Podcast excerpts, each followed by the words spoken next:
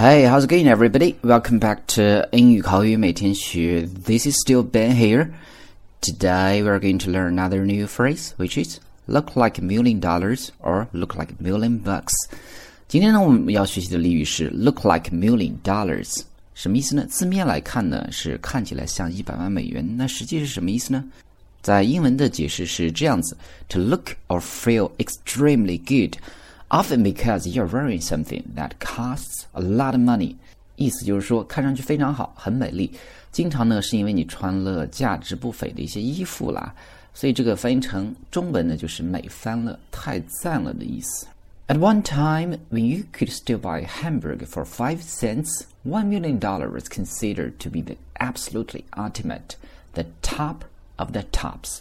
So million dollar or million bucks was a standard comparison for something that was the best, something that couldn't get any better. 其实这个词组的意思也非常好理解了，大家可以想象，在之前呢，当你一人可以用五美分买到一个汉堡的时候，那么一百万美元简直就是一个天文数字。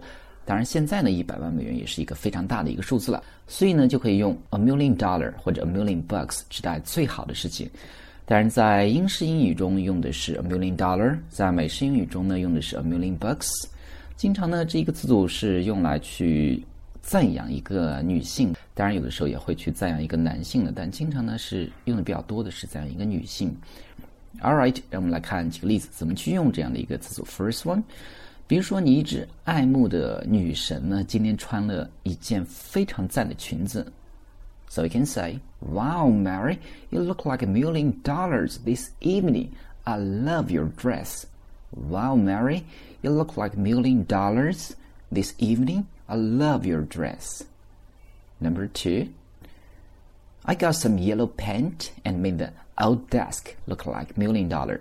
我弄了一些黄的油漆来把那张旧的书桌打扮了一下，打扮之后呢，它看起来就像一个 million dollars。 I got some yellow paint and made the old desk look like a million dollars. All right, next one, final one. 比如说王小二呢，最近有一个升职，那他升职之后呢，就感觉非常的开心。这个时候呢，也可以用到这样的一个词组，so we can say he feels like a million dollars after he got the promotion.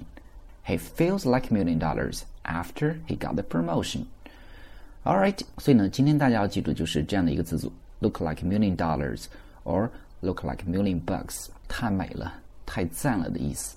当然，如果大家想查看节目的文本或者获取更多的英语学习资料呢，可以关注我们的微信公众平台，搜索“英语口语每天学”或者我们的 ID Speak 中间划线 English 中间划线 Now 就可以搜到我们这样的一个微信平台。So that's all for today, guys. See you next time.